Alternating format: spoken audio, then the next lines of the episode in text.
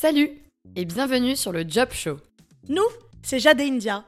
On est deux étudiantes et deux meilleures amies qui, comme toi, se demandent encore ce qu'elles veulent faire plus tard. C'est en allant en soirée, au café, à la rencontre des jeunes et en discutant de notre avenir que notre déclic est survenu. Nous ne connaissons pas la moitié des métiers qui nous entourent. On part donc en mission t'aider à réaliser la carrière de tes rêves à travers une palette infinie de possibilités. Alors cap sur l'avenir où l'orientation devient un plaisir, à chaque épisode du Job Show, tu découvriras un nouveau métier à travers le parcours d'un jeune professionnel. Que tu sois lycéen, étudiant ou même en début de carrière, déterminé mais sans aucune idée par où commencer, tu es au bon endroit. Cet épisode est fait pour toi. Je pense que cet épisode va captiver bon nombre d'entre vous et que si on ne l'avait pas déjà fait, vous serez très nombreux à nous le demander. Bon, sans plus attendre, cet épisode aborde le sujet de l'entrepreneuriat, qui est justement un sujet qui attire et fascine beaucoup d'entre nous et surtout beaucoup de jeunes depuis maintenant plusieurs années. Je pense qu'on n'a pas besoin d'avoir fait une école de commerce pour connaître quelqu'un justement dans notre, entourage qui s'est lancé, qui a monté sa boîte, que ce soit un frère, une sœur ou même un grand-oncle. Et c'est vraiment euh, le job euh, à la mode, entre guillemets, dont tout le monde a le mot à la bouche. Bah D'ailleurs, preuve à l'appui, d'après les chiffres de l'INSEE, la France a battu son nombre record de création d'entreprises, s'élevant à 995 900 seulement en 2021. Enfin, c'est quand même énorme quand on y pense. Et d'ailleurs, parmi eux figurent Alex et Thomas, qui ont créé Etherstein, une agence de marketing digital qui a été établie en 2021. Et on a la chance aujourd'hui d'être rejoint par Alex, qui est venu pour nous en parler, pour vous en dire plus et pour vous donner des conseils à vous les auditeurs qui aimeraient bien justement faire de votre rêve une réalité. Donc, salut Alex, comment vas-tu? Hello, ça, merci, comment allez-vous? Bah écoute, très bien. Très bien, merci. Donc pour commencer, euh, je vais te demander de te présenter rapidement en quelques mots.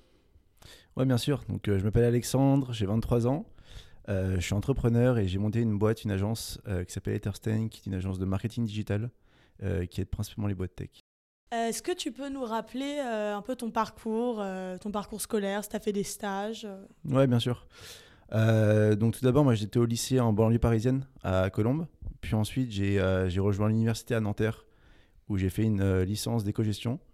Et puis là, je viens de finir mes, euh, mes deux ans d'études à Neoma euh, dans un master data analytics et marketing.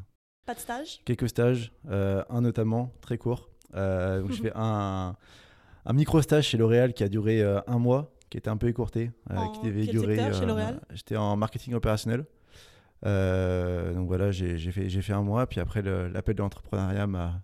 Ok, donc tu as quitté L'Oréal pour monter ta boîte. C'est ça pour nos auditeurs qui, comme nous, je pense, euh, ignorent les aspects, entre guillemets, techniques du monde de la tech, est-ce que tu peux nous expliquer assez facilement euh, ce qu'est Etherstein et vos actions?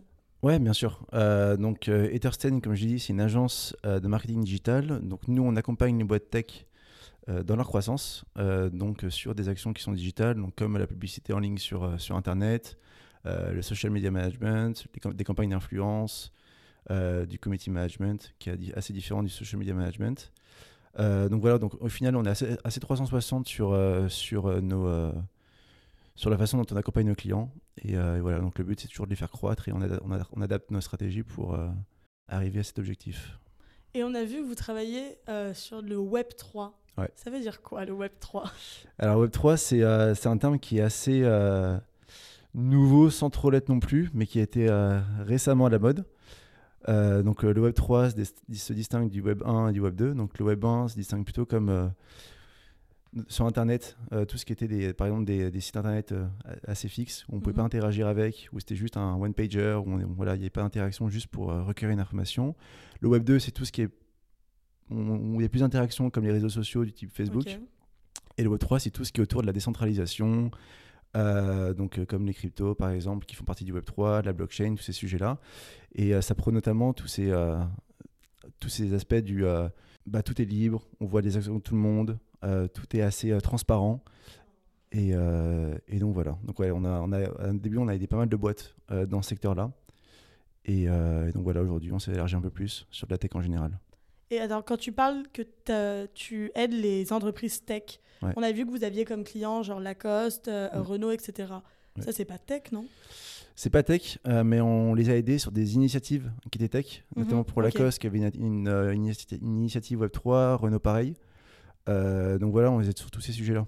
Et donc, du coup, tu as monté ça avec Thomas, ton associé. Et est-ce que tu peux nous raconter justement un peu ta rencontre avec Thomas?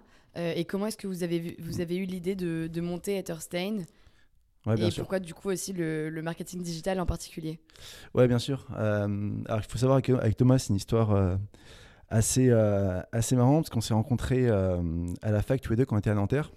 Le coup de foudre? Le coup de foudre, c'est ça. On faisait tous les deux du, du rugby à, à, Nanterre et assez rapidement, en fait, on s'est liés d'amitié. Et c'était une des premières personnes à la, fac à m'introduire à d'autres personnes, à ses copains qui étaient également à la fac. donc voilà, il y a directement eu un coup de foudre. Et euh, donc, euh, donc là, l'histoire a, duré euh, un an avant que lui parte étudier en, Angleterre. Et voilà, donc l'histoire s'est entretenue au cours des, des années qu'on suivit. On a fini, après 3-4 ans d'amitié, par monter Etherstein. donc lui, dans un premier temps, travaillait en tant que freelance. Notamment, il faisait des missions pour des, pour des marques e-commerce autour de l'email marketing, de l'influence marketing. Et moi, de mon côté, j'étais également freelance. je faisais des missions pour d'autres marques e-commerce, mais surtout des, sur des sujets de publicité payante, donc comme sur Facebook, Google. Euh, et puis voilà, donc euh, à un moment donné, on a, on a fini par se réunir euh, pour monter Etherstein et, et, aider dans une, dans une mission qui nous est chère, donc qui est vraiment d'aider ces boîtes tech à grossir. Et, et, donc voilà. Donc tous les deux, vous avez eu un parcours très lié au marketing. Mm. Et pourquoi Qu'est-ce qui vous attire dans le marketing et surtout le marketing digital en particulier? Bonne question. je pense, ce qui nous a attiré, je pense, c'est ce côté peut-être un peu facile d'accès, plus que d'autres sujets. Euh, donc c'est puis c'est quelque chose qui est assez concret euh, finalement. Après nos, profils avec Thomas sont assez différents. Euh, lui un peu plus un profil commercial. Il aime beaucoup aller vers les gens, construire ses relations sur, du, sur le long terme et se servir de, servir de ces relations là justement pour bah, pour, pour, des, pour, des, business, pour, pour ensuite même aider les autres, que ce soit hors business. puis moi, j'ai peut-être plutôt un profil un peu plus technique. voilà, moi, j'aime bien aller en profondeur des sujets qui sont techniques. je suis plus dans ce truc du je, voilà, j'aime bien décortiquer les choses, les comprendre à fond. Euh, mais voilà, pourquoi le marketing digital? Parce que moi, j'aime beaucoup tout ce côté data. Euh, puis c'était un côté. Euh, enfin, dans le marketing digital, c'est quelque chose qui est très, très lié. Et, et, Thomas, côté vente en ligne, c'est quelque chose qui a beaucoup plu. Donc en fait, voilà, c'est deux choses différentes qui nous ont un peu réunis autour d'un même sujet. Mais, mais donc voilà. Est-ce que tu pourrais nous raconter un petit peu une journée type, comment ça se passe chez Etherstein? Ouais, alors euh, donc Thomas et moi, on a une journée type qui est euh, assez différente. Donc je vais parler plutôt pour mon cas à moi. Donc moi, dans un premier temps, donc on, enfin, on vient tous les jours entre 8h30 et, 9h, euh, on se réunit. On commence par un petit point tous les deux. parce que souvent, voilà, on a, en général, un, entrepreneur a, un petit, a pas mal d'idées pendant, pendant qu'il dort. Il pense toujours à sa boîte, à comment est-ce qu'on pourrait progresser. Donc on fait un petit débrief, voilà, comme, comme des potes en, fin de soirée. donc voilà, donc pendant 15 minutes, on prend un café, on débrief. Puis après, chacun, on, va, on se met à faire nos tâches qui sont un peu un peu ennuyeuse. Euh, donc tout, ça peut être la compta par exemple, euh, ça peut être faire des PowerPoints le matin, on fait ce genre de choses, que au moins c'est fait. Euh, donc, donc, ça, donc voilà, toutes ces tâches qui sont un peu... enfin pas ennuyeuses, je a pas ennuyeuses, mais on, ça demande de la concentration. Parce que c'est là, c'est bâtard, on est plus frais. Et l'après-midi, on prend tout ce qui est collé avec les clients, tout ce qui est, enfin voilà, tout ce qui est dans le relationnel, on, ça demande moins de concentration. Et après, en général, on finit la journée vers 18h30, 19h. Et après, voilà, tous les jours, on, euh, on recommence comme ça. Et même si, un, même si euh, monter une agence c'est hyper stimulant et vous voulez signer plein de clients, est-ce que vous avez déjà un client que vous avez refusé parce que le projet vous intéressait pas? Non, je dirais pas parce que le projet ne nous intéressait pas. Euh, parce que tous les, les projets sont intéressants, parce que quand on est entrepreneur, en général, c'est qu'on a une vision. donc, donc c'est toujours intéressant de parler avec. de discuter autour des projets de, qu'ont les entrepreneurs, parce qu'il y a toujours quelque chose derrière. Mais, mais ouais, ouais bah, au début, en fait, on avait tellement de demandes on n'avait pas réussi à tout prendre. Euh, donc on prenait ouais, un projet sur trois, un projet sur quatre. Donc ouais, on a, on a refusé pas mal de projets. Comment vous choisissiez vos projets? Bah, on, on a loué, en fait, il bah, y a toujours une question de bah, euh, quel, est le budget du client, euh, qui n'est pas forcément le premier critère, mais qui fait partie quand même des critères, parce que s'il a très peu de budget, nous, on a très peu de, marge de manœuvre derrière, on ne pourra pas garantir de résultats, enfin, pas, on peut jamais, on peut jamais garantir de résultats, mais il y a peu de chances que les résultats voulus se, se, produisent. puis après, il y, y, a aussi une question d'équipe derrière. Euh, comment l'équipe est structurée Est-ce que, c'est, est-ce que pendant le projet c'est bordel, pas bordel? Euh, puis après, ouais, il y a toujours aussi une question de vision, parce que des fois, il peut y avoir euh, des projets qui ont moins de budget, mais qui ont une vision qui est incroyable. On est prêt à les accompagner et à trouver des solutions pour, euh, pour euh, réaliser ces- cette vision. Et euh, j'ai une autre question. À partir du moment où vous signez le client jusqu'à la fin euh, de la campagne, Ouais. vous avez un peu un délai. Enfin, c'est combien de temps à peu près une campagne? Bah, ça va dépendre des demandes du client. Euh, mais en général, nous, on partait sur des campagnes, parce qu'on faisait beaucoup de lancements? C'était sur des campagnes qui allaient entre deux, mois et demi- ouais, deux, deux bons mois et trois mois. Euh, Ah, donc, euh, donc voilà, puis après, on avait toujours des missions continues. voilà, donc, on- enfin, avec des clients, maintenant, ça fait plus d'un plus d'un an qu'on bosse avec. Donc euh, vraiment, ça dépend vraiment des besoins du client. Mais ouais, une, euh, un lancement, on fait ça en deux, trois mois. Qu'est-ce- quelles sont les qualités Parce que du coup, ce que tu disais, c'est que vous avez vous séparez les tâches. Mm. Euh, vous avez chacun vos qualités et vos défauts. Et euh, quelles sont euh, les, les qualités, peut- peut-être chez Thomas ou chez un associé, que tu cherches de manière générale pour justement faire fonctionner ces prises de décision et que tout se Mm. passe bien dans la gestion de Mm. d'Etherstein? Ouais, alors on dit souvent pour deux co- cofondateurs qui, qu'il faut qu'ils soient assez complémentaires. Donc en général, on dit qu'il faut un profil plutôt technique, donc qui sache, coder, développer, et un profil plutôt commercial. Euh, donc je dirais c'est un peu le, cas de, Thomas et moi sans trop l'être, euh, parce qu'on a tous un peu, un- enfin on a tous les deux un profil euh, plutôt orienté commercial, même si Thomas est un peu plus plus que moi. Mais, finalement, c'est comme ça qu'on se qu'on- qu'on bosse ensemble. C'est que moi, en fait, toutes les questions qui sont plus euh, liées au code, c'est moi qui les traite. Et lui, tout ce qui est plus euh, lié au client dans un premier temps, c'est lui qui les traite. Ensuite, moi, je m'occupe de la gestion de projet avec les clients. Euh, donc euh, du suivi des campagnes et des, euh, de pas mal de missions opérationnelles, même si Thomas m'aide de, temps- m'aide de temps en temps. Mais voilà, dans, dans tous les cas, c'est Thomas qui, qui traite le premier contact avec le, le prospect. Au début, tu, tu nous as dit que tu venais de finir tes études. Ouais. Vous avez créé Etherstein, Thomas et toi, pendant vos études. Ouais. Et est-ce que c'était difficile de gérer justement la pression de l'université tout en montant votre boîte de votre côté? Ouais, alors je vais pas parler pour Thomas, euh, mais, euh, mais moi de mon côté, j'ai, euh, il faut savoir qu'en fait ma dernière année était en alternance. Donc j'ai réussi un peu à, contourner le système, un peu Hmm. comme, comme pour mon stage, mais en, en me faisant passer dans ma boîte pour alternant. Donc j'avais deux, j'avais deux semaines donc, à bosser sur Etherstein et une semaine en cours.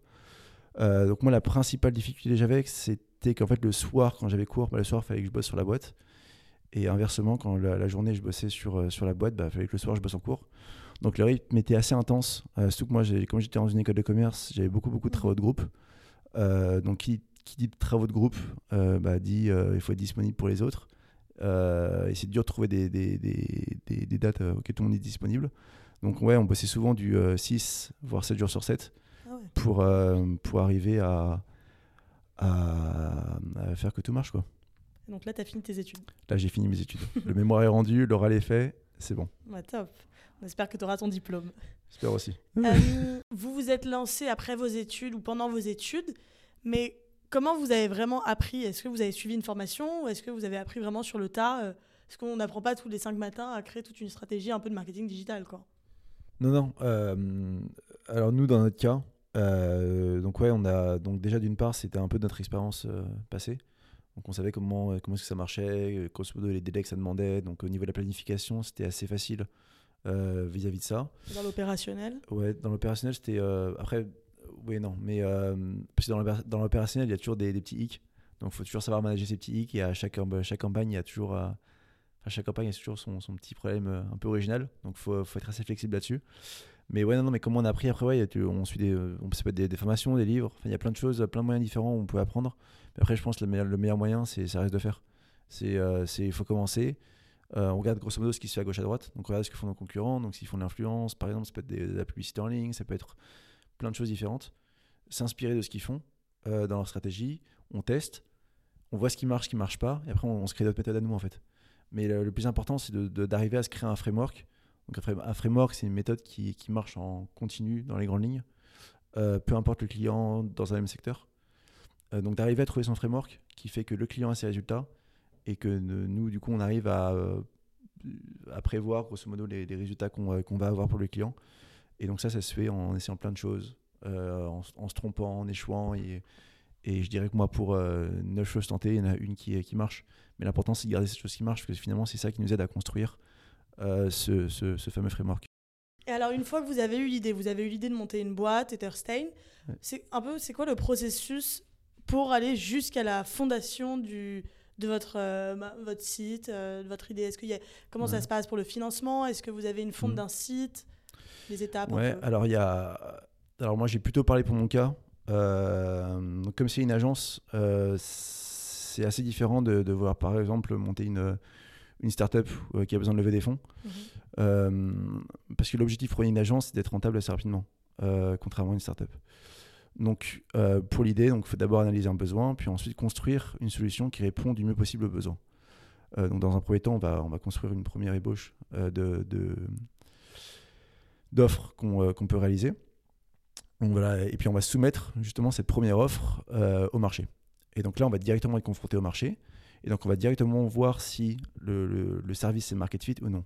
Donc, market fit, euh, enfin, on dit souvent product market fit, mais quand le produit est market fit, c'est souvent qu'en fait, le- l'offre correspond tellement bien à la demande qu'on est submergé par le nombre de demandes qui va, qui va arriver. Donc, c'est quelque chose que tous les entrepreneurs recherchent, parce que finalement, c'est comme ça qu'on construit une boîte euh, qui a beaucoup de succès, c'est qu'on on arrive à, à très bien cibler euh, la demande du marché. Comment ça se passe euh, vous, Par exemple, pour votre premier client, c'est vous qui, qui êtes allé vers lui ou alors Mm. vous avez eu une demande euh, Euh, alors nous, on, on, a, on a une approche peut-être un peu différente que euh, qu'ont 90% des personnes. C'est qu'au lieu de commencer à directement prospecter nos clients, à, à aller peut-être plus dans notre réseau, on a commencé par créer beaucoup de contenu sur LinkedIn, mhm.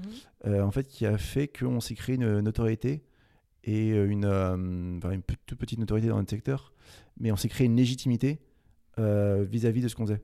Euh, donc, au travers de nos posts LinkedIn, nos prospects pouvaient donc regarder ce, ce dont on parlait, notre ex- enfin, mesurer notre expertise, et si derrière ils jugeaient que c'est ce qui leur convient de mieux, eh bien, ils venaient nous contacter. Donc ça, ça a plusieurs avantages. Donc le premier, c'est qu'on n'a pas forcément besoin de prospecter, ce Bah qui ouais. compte souvent beaucoup de temps, notamment au début. On ne sait pas trop où on va, est-ce qu'il peut demander de l'argent, parce que ça demande beaucoup d'outils, il y en a qui font de la pub. Donc voilà, et c'est que dans, dans un second temps, les prospects sont beaucoup plus qualifiés. Mhm. Euh, parce que quand ils viennent te voir, c'est qu'ils veulent bosser avec toi. Alors que quand tu prospectes, c'est toi qui, euh, qui veux bosser avec eux. Donc c'est ce qui s'est passé. Ils vous Ouais. ont appelé euh, eux. Ouais, c'est vous ça. ont appelé. C'est ça. Donc ils nous envoient un message sur LinkedIn euh, dans un premier temps, puis c'est comme ça qu'on a eu nos premiers clients. Et puis après, on met des systèmes en place, donc on met directement un calendrier où les gens peuvent directement booker un créneau avec nous, ou, euh, ou ce genre de choses. Et puis après, ça marche par référol aussi. Maintenant, même quasiment que par ça. Et votre premier client, c'était qui? Alors, notre premier gros client, enfin gros client, c'est, c'était un studio de jeux mobile qui s'appelle Oma Games. Un Euh, site automobile? un jeu de un, c'était un, pas une plateforme mais c'était un, développeur de jeux mobiles. Ok. euh, donc il y a plus de 1 milliard de téléchargements je crois de, de ces jeux mobiles. Donc euh, vraiment premier gros client pour nous. Votre, Euh, leur mission, euh, votre mission, c'était quoi là-dedans? Pareil ils voulaient sortir un projet dans le Web 3 et nous c'était de les accompagner justement à sortir ce projet de A à Z sur la partie marketing. Donc on était en charge de euh, de la plupart des actions qui, qui étaient menées. Grosse première expérience on va dire euh, où on a pu vraiment toucher à, à un client qui était très exigeant mais qui nous a fait beaucoup progresser très rapidement Et donc, quels sont maintenant euh, vos clients euh, les plus importants avec qui vous travaillez? Bah, aujourd'hui, on bosse encore avec Renault, on a bossé avec Lacoste récemment. Au- Aujourd'hui, on bosse avec un, un grand journal entrepreneurial américain, mais notamment voilà, trois boîtes autour de ça. Et est-ce que tu as un exemple d'un des projets les plus excitants sur lesquels vous avez travaillé? Enfin, un bon souvenir que tu as Peut-être ton projet préféré? Ouais, bah, je pense que c'est celui de Ma Games, parce que finalement, c'était le premier souvenir. Euh, et souvent, bah, les, les- premiers souvenirs sont les meilleurs. Donc, euh, donc ouais, ce projet était, euh, nous a beaucoup tenu à cœur, parce qu'on a essayé, vraiment essayé de bien faire les choses de A à Z, comme, tout, comme pour tous nos clients. Mais là, euh, on, on, on bossait 7 jours sur 7 pour eux, on dormait très peu la nuit. Enfin, c'est des bons souvenirs avec- un peu de recul, parce que c'est vraiment ce qui nous a fait progresser. C'était super challengeant pour nous. Et donc, finalement, ouais, c'est les projets les plus, les plus intéressants, les plus challengeants. Tu parles justement de clients qui viennent vous voir ou plutôt de vous qui allez vers les clients. Mm. Mais mine de rien, le milieu du, le milieu du marketing digital, c'est un milieu quand même hyper compétitif Mm. euh, et très actuel aussi. Et donc, euh, comment euh, vous faites pour euh, vous démarquer, pour vous différencier de la compétition afin justement de garder cette demande euh, de vos clients? Ouais, bah alors je pense qu'il y a- un premier sujet, c'est autour de l'offre. Donc c'est comment est-ce qu'on peut créer une offre qui se différencie de tous les autres. Mhm. Euh, parce que voilà, si on fait juste un copier-coller de ce que font les personnes depuis 5 ans, il y a peu de chances que ça marche. Et votre spécifi- spécificité, vous, c'est quoi du coup? Euh, donc nous, on a commencé par le Web3. Euh, et c'est comme ça qu'on a pu avoir des gros comptes assez rapidement aussi, parce que c'était quelque chose qui était euh, Enfin, c'était quelque chose d'assez nouveau, qui était assez recherché par ces marques-là, parce qu'ils voulaient quand même mettre un pied dedans. Euh, donc, euh, donc voilà. Et puis, euh, puis, je dirais la deuxième chose, ce qui a marché pour nous, c'est créer du contenu. alors, même si au début, ça peut prendre un peu de temps, parce qu'on enfin, on crée du contenu, mais on a, on a un qui rentre, c'est quelque chose qui est assez exponentiel au final. Parce que dès que ça commence à décoller, ça va vraiment décoller. Donc, donc ouais, je dirais créer du contenu, avoir une offre qui se différencie un peu des autres et vraiment masteriser un, un skills en particulier. Commencer par un. Et par exemple, euh, un peu dans le processus, euh, quand vous avez un client qui vient vous voir, c'est quoi vos étapes euh, de, je sais pas si on dit une campagne? Ouais, ouais, bah ouais, une vos mission. Étapes de la campagne, voilà, vos, vos, étapes de votre mission. Ouais, donc voilà, donc dans un premier temps, donc le client est, est signé par Thomas. Mhm. donc moi ensuite, je vais, m'occuper de ce qu'on appelle l'onboarding. donc on va avoir un premier call ensemble de découverte où moi j'ai mieux apprendre à connaître le client. C'est le brief un peu. Ouais, c'est ça. Donc, lui, euh, donc moi, j'ai posé une série de questions pour euh, qu'il m'aiguille un peu sur, sur, ses objectifs, sur peut-être les difficultés qu'il a rencontrées quand il a, quand il a déjà essayé de faire euh, du marketing digital par lui-même. Puis, moi, dans un second temps, je vais proposer un premier, une première stratégie qu'on va valider avec le client. Et puis, et puis si, si c'est validé, on, on, part, on part, on part là-dessus et on, on affine au, au, fur et à mesure selon ses envies et ses besoins. Et vous êtes deux dans la boîte ou est-ce que vous avez recruté? On est six là aujourd'hui. Ok. Et donc les autres, les autres postes, c'est quoi par exemple? Euh, Donc on a, quelqu'un par exemple qui était en charge de, la, de la gestion de projet, on était quelqu'un qui est en charge des collaborations euh, avec d'autres marques, mhm. quelqu'un en charge de l'influence, euh, puis après on avait quelqu'un qui était en charge de tout ce qui était réseaux sociaux, donc social media management. Et voilà, et de temps en temps on, appelle à quelqu'un, on appelle quelqu'un qui, qui, fait tout ce qui est autour des, des, sujets communautaires, donc notamment sur Discord, sur Circle, donc qui sont assez différents des, des réseaux sociaux. Euh, donc les réseaux sociaux, c'est tout ce qui est Twitter, Facebook, Instagram, enfin vous les connaissez. Et après la communauté, c'est un endroit où les gens peuvent euh, échanger entre eux en ligne. Donc voilà, donc pour, euh, pour, les, pour beaucoup de boîtes, c'est quelque chose qui prennent peu en, considération parce qu'on ne voit pas directement l'impact que ça a sur, sur les résultats d'une entreprise. Donc on n'arrive pas à mesurer combien est-ce que ça rapporte. On voit combien ça coûte, mais on ne voit pas combien ça rapporte. mais c'est vraiment quelque chose qui, qui fédère autour d'un projet, d'une vision. Et nous, aujourd'hui, on estime que c'est pas indispensable, mais c'est hyper important pour une boîte d'avoir une, une, communauté. On voit aujourd'hui que beaucoup, beaucoup de, de SaaS, euh, qui sont des softwares du coup, euh, ont des communautés euh, qui leur permettent d'une part bah, de pouvoir partager leurs idées avec les communautés, donc avoir des feedbacks en temps réel. D'autre part, de, co-construire un produit. Et puis après, il y a plein de bénéfices qui, sont, qui, vont avec la communauté, donc comme de la rétention, qui est un des plus gros problèmes des SaaS. C'est comment est-ce que je garde les clients sur du long terme.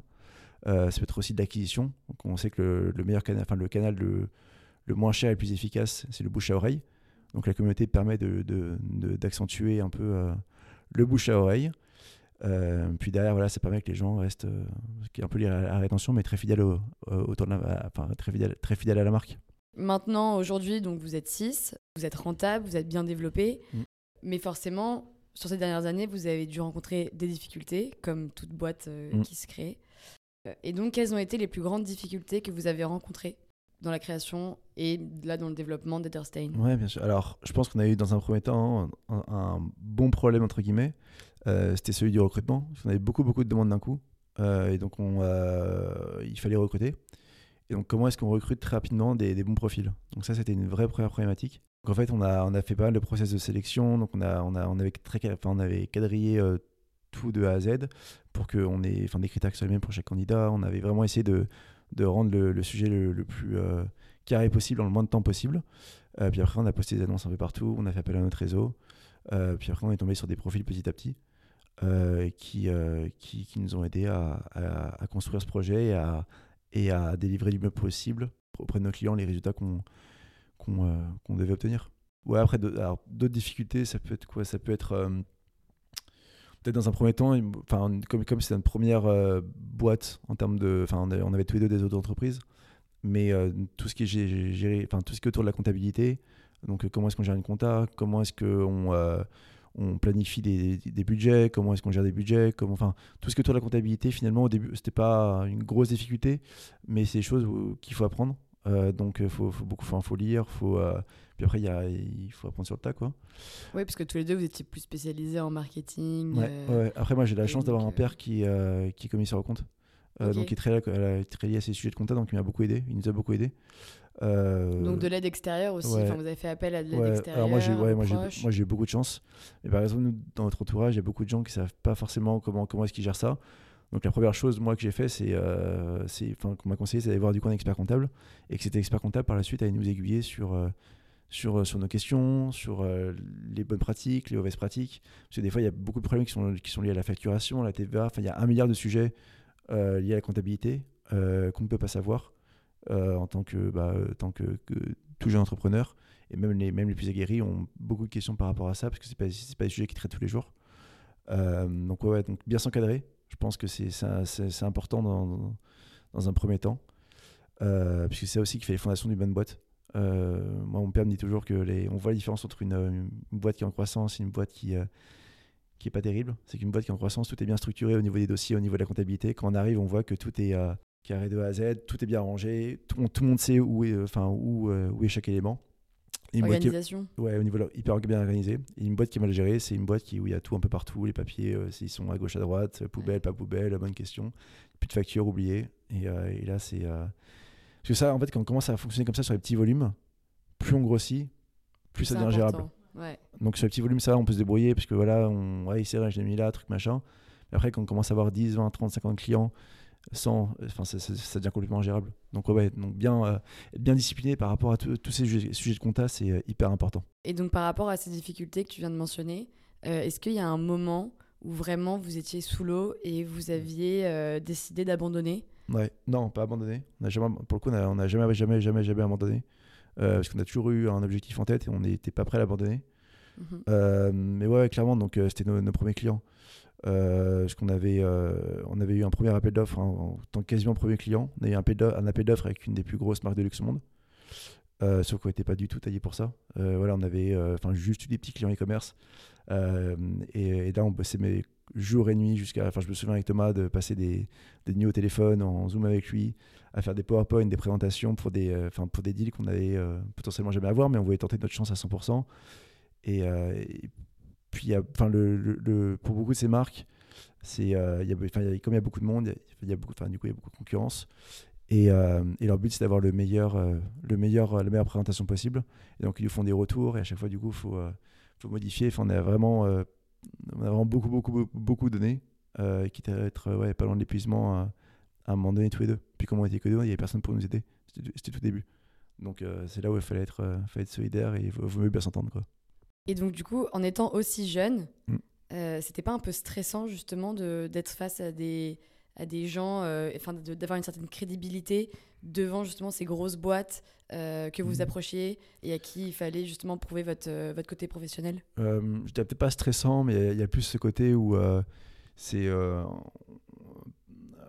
pas impressionnant non plus, mais c'est voilà, il y a un petit côté un peu intimidant. Où euh, eux, bah, ils, ont, leur process, ils savent ce qu'ils veulent, ils savent ce qu'ils veulent.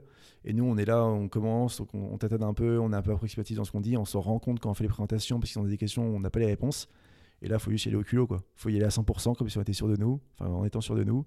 Et, euh, des, fois, ça marche, des fois, ça marche pas, mais il faut, faut, pas douter. Euh, c'est plus facile à dire qu'à faire, mais il faut essayer de moins douter, le moins possible, ou du moins le pas faire transparaître.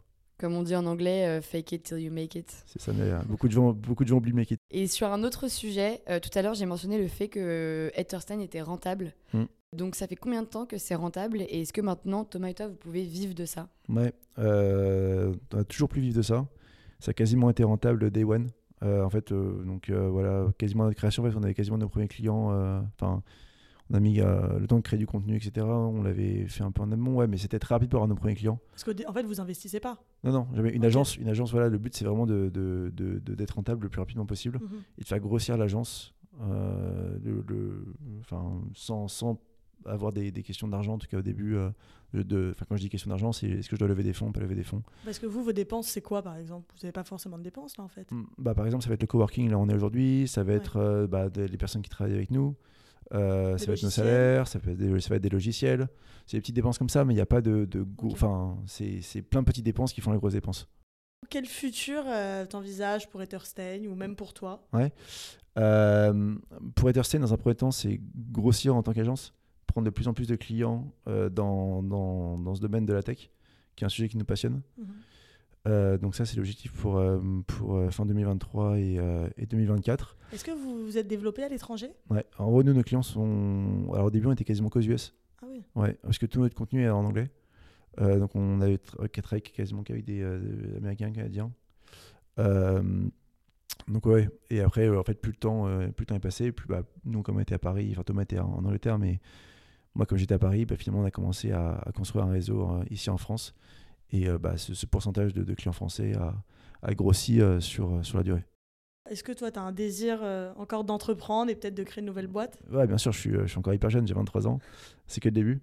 Euh, mais bien sûr, ouais, donc là, non, non, mais aujourd'hui, on a un modèle d'agence euh, qui est un modèle hyper intéressant parce qu'on apprend beaucoup. On est au contact de plein de clients, donc c'est hyper intéressant, on a plein de retours. Enfin, c'est, moi, je conseille à, pas à tous les entrepreneurs, mais à ceux qui, qui veulent créer une agence, de créer une agence, que c'est vraiment un secteur où on apprend fois, fois 10, 20. Euh, on est confronté aux clients tous les jours, c'est hyper intéressant. Et on apprend tout- toutes les bases de, de, monter, de- sur comment monter une boîte.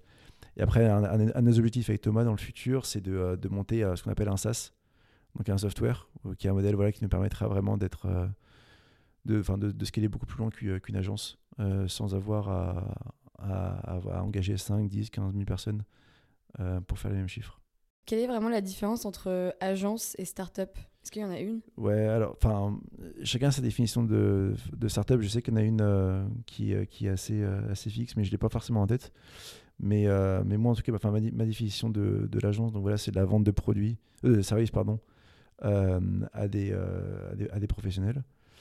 Et une startup, c'est, moi, enfin, je, le représente plus comme la création de logiciels qui sont euh, B2C ou, euh, ou B2B, mais qui sont vraiment plus la création de produits que, que de services. Tu parlais de se lancer dans une start-up, enfin, de pas hésiter de se lancer si on veut créer euh, une boîte, une agence, etc. Et justement, en faisant nos recherches, on est tombé sur le rapport annuel de Titans of Tech, qui est un rapport en partenariat avec, Viva- avec Vivatech, Mm. et qui dit que 10 des 50 startups européennes les plus prometteuses d'Europe sont françaises, donc 20% de la sélection. Donc toi qui as créé une agence justement à 21 ans qui aujourd'hui est rentable, quel conseil tu pourrais donner aux jeunes euh, qui aimeraient se lancer dans leur propre création de boîte, devenir entrepreneur Je pense, enfin, on, est dans un pays, la France, où on a beaucoup, beaucoup de chance pour, euh, pour Mhm. entreprendre. Avec la Et souvent- Tech, il y a des Ouais, aides et tout. mais même au-delà de ça, ouais, il y a- il y, a beaucoup d'aides, il y a beaucoup, enfin, il y a beaucoup de gens qui décrivent la France pour les impôts, pour ce genre de choses, mais il y a beaucoup, beaucoup, beaucoup aussi de, de bonnes choses en France. Euh, et moi, je pense, je serais, je serais toujours là un peu pour, euh, pour défendre ce côté-là. Euh, à Paris, il y a plein d'entrepreneurs de, de malades qui, sont, qui ont des parcours de malades, qui sont hyper ambitieux, qui ont, qui ont été hyper loin en restant en France. Euh, donc, euh, donc la France, ouais, non, c'est un super pays pour entreprendre. Euh, mais après, moi, pour toujours entrepreneur, le, plus important, ça, ça reste de se lancer. Quoi. C'est, on a une idée, bah, confronte ton idée au marché. N'aie pas peur. En vrai, il va rien se passer. Au pire, tu prendras un refus, mais c'est pas très grave. Enfin, la vie est faite de refus. Tu, veux- tu, enfin, moi, j'en prends tous les jours. Thomas s'en prend tous les jours. C'est, c'est, c'est la vie, ça continue. Mais au moins, tu n'auras pas de regrets. Quoi. Parce que je pense que, entreprendre, c'est, c'est, pouvoir entreprendre, c'est une chance. Donc, donc saisis-la tant que tu es jeune, parce que vraiment, c'est, c'est maintenant ou jamais. En tout cas, bravo.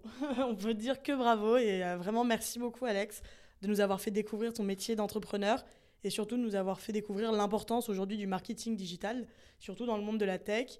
En tout cas, nous, on espère qu'Etherstein va continuer à grandir et que si tu viens le futur Bernard Arnault, on sera vraiment très contente de t'avoir euh, reçu dans le Job Show.